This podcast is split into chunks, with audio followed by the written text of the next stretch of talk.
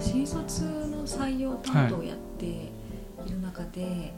あの新卒とかその就活している子たちが、多分こういうことが問題なんじゃないかなとか、はい。なんかこう感じるものって何かありますか、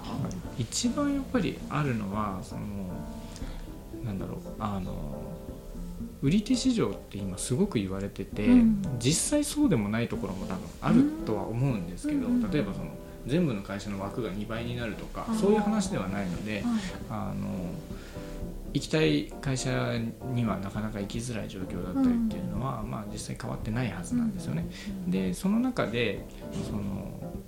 売り手市場って言われた時にどういうふうに、うん。あの皆さんがまあ、よく言われるのは企業分析をしないっていうのはよく言われるんですけど、うんやっぱりその前に自己分析をしなくなるんですよ。うんまあどういうことかっていうとなんとなく知ってる大企業とか、うんまあね、いろんな時代でそういう傾向はあるとは思うんですけど、うんまあ、いわゆる B2C の大企業であったりとか、あのよくニュースに名前が出てくる大企業だったりっていうのをポンポンと見るであったり例えばそのいわゆる人気業種あをえー見るでもう先にそこで絞ってしまってでまあ受かった受からないーうん。なんで受からないんだろうっていう話になっちゃうんですね。うん。でそれはあんまり良くないと思ってて、うん。その最初に絞るよりもあのいろいろ見た方がいいし、うん。まあ、いろいろ見るためには自分がどんな興味があるかっていうのをちゃんと知っておいた方がいいと思ってて、うん。そういう意味で自己分析というのを今の子たちはもっと大事にした方がいいんじゃないかなっていうのを考えてます。はい自己分析も結構そのしたけどピンとこないみたいな子も中にはいたりねねするなっていうのがあるんですけどね。そうですね。そこもなんていうか自己分析と企業分析っていうのを全くこう別物だと多分考えてる人が多くてここは多分本来シームレスにつながらないといけない部分で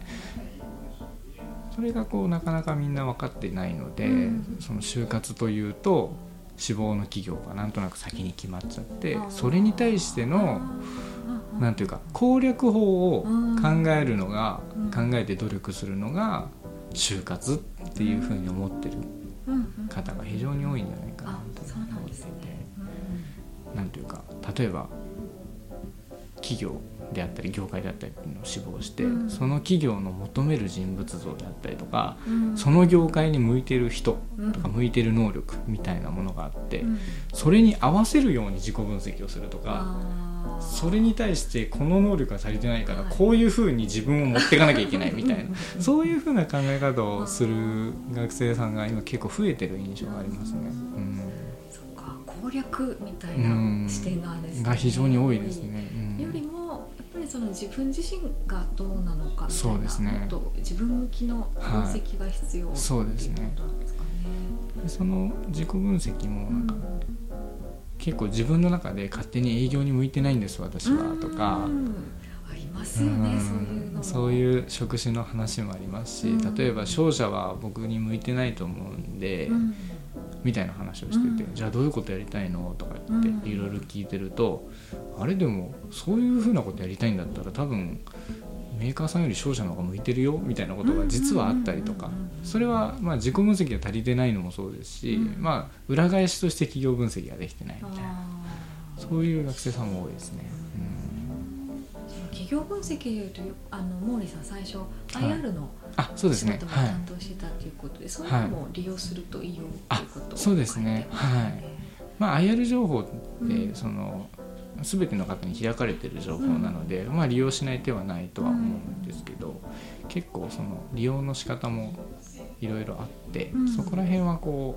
う気をつけながら利用していただきたいなというふうには思ってますね。はいえその気をつけながらというと？あの一番大事なことはすごく当たり前の話なんですけど、は IR っていうのはその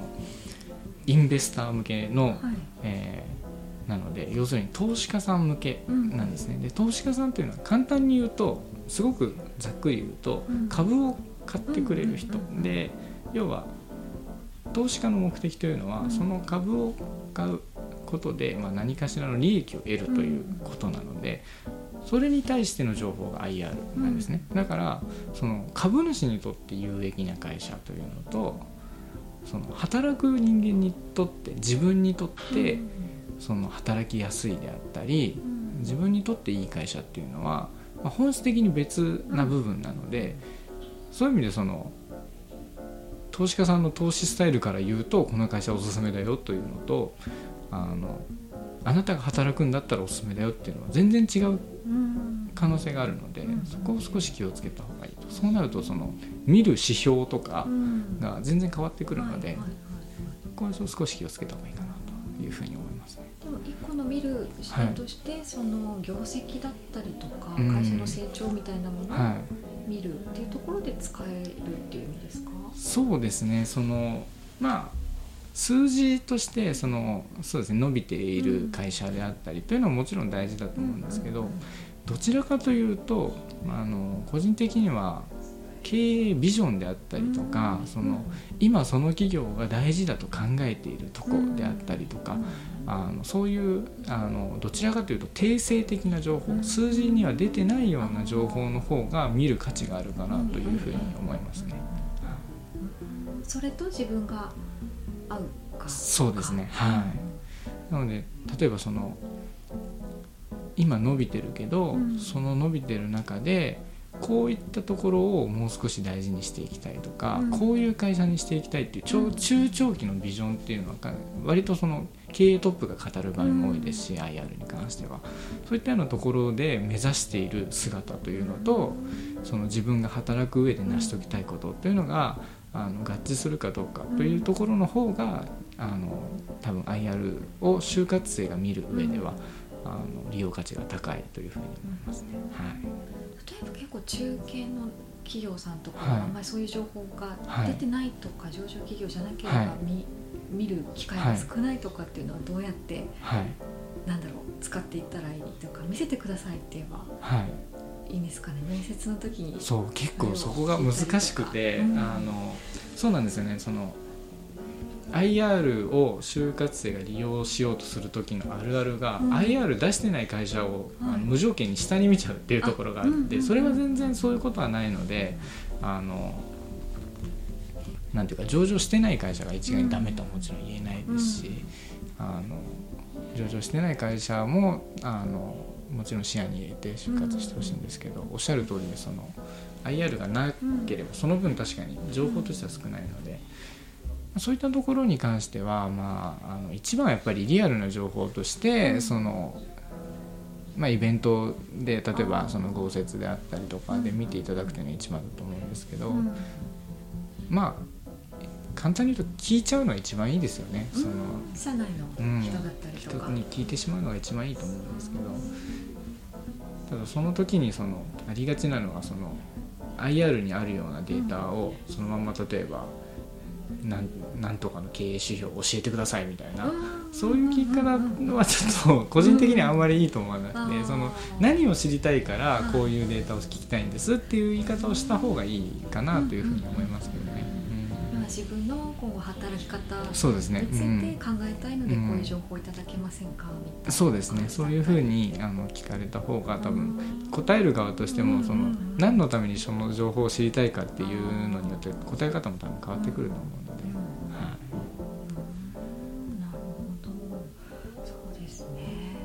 そういう意味でやっぱり実際に働いてる人の声を聞くみたいなのも大事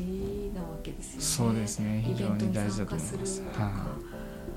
そんな中その自己分析したその自分っていうものと、はい、その企業とのマッチングみたいなところでなんか、こうどういうふうにアンテナ張っていったらそのマッチング高まるみたいな、コツみたいなのってそうですね？これも非常に難しくて、うん、その多分一番大事なことは、うん、あの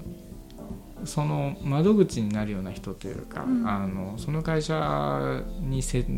の中で接する人って何名かいると思うんですけど、うん、あのまあ1人だけじゃないですよね会社って、っていうところは非常に大事にした方がいいと思っててそのよくあるのが採用担当者のこの人が好きなんで、この会社にっていうのはよくあるんですけど。その方はその会社の代表ではあるけど、うん。その会社の人が全員その人でもないし、うん。その求める人材像も多分一つじゃないはずなんですよね。同じ一種類の人だけで構成されてるわけではないので、うん。なのでそういう意味ではそのマッチングみたいなことを考える上では、その全員を見てその自分が接することができた全員を見てその中で自分の居場所として、うん。その、まあ、マッチしてるか、うん。フィットしてるかというところをあの考えるということのが大事かなとじゃあ結構インターンとかを利用する方があそうですね。インターンも非常にいいと思いますね、はい。確かに。なんかこう就活で難しいなって思うのはその一部分しか見うんれそうですないじゃないねですか、社内の空気感とか、はい。どんな人が働いているどんな仕事をするうんって、そうですね。やっぱり働いてみなきゃ分かんない。うん。働いてみたら合わなかったから辞めはい。るみたいなのっうん。てすごくある、あるあそうですね。るというか、うん。やってみなきゃ分かんないっていうのが難しいとこだなって思うんですけどね。そうですね。うん。それに関してはその採用する側の努力も必要だなと、うんまあ、思っていて今自分が採用活動する上でもうん極力その、まあ、何か一つの部分で、うん。あの評価してもらおうとするのではなくって、うん。まあその人によってはいろんな捉えられ方をするところがあったとしても、うん。極力あの全ての面を見せられるように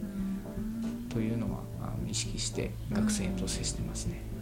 じゃあその取る側の見せ方も大事になってくるわけですね、はい学生さんの努力だけじゃなくそうですね。ね。どうしてもやっぱりそのいい部分だけ見せがちになるところもあるしその例えば自分がその関わっていた、まあ例えば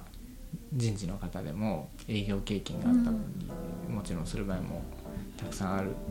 とは思うんですけど、うん。全ての部署を経験してるわけではないので、うん。やっぱりその自分が今まで経験していた部署のことばかり一生懸命説明してしまって。うんでみんながその部署に配属になるわけでそこのことだけをせなんかこうみんなが見てそれだけで就職を決めてしまって後でやっぱりフィットしてないっていうこともうん。結構多いですし、うん。はい、そういうところはこう会社側のその見せ方というのも気をつけていかないといけないなと思いますね。はい。じゃあその見せ方っていうのもこれ後やっていきたいっていうか力を入れていきたい分野。そうですね。やっぱりその自分自身 IR を経験したり、うん。メディアの対応も多少やったので、その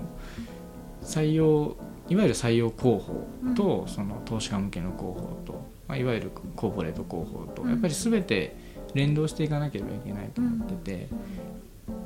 まあ、そこはまだまだその改善の余地もあるなと個人的には思ってるので、うん。そういったところは力を入れていきたいですね。はい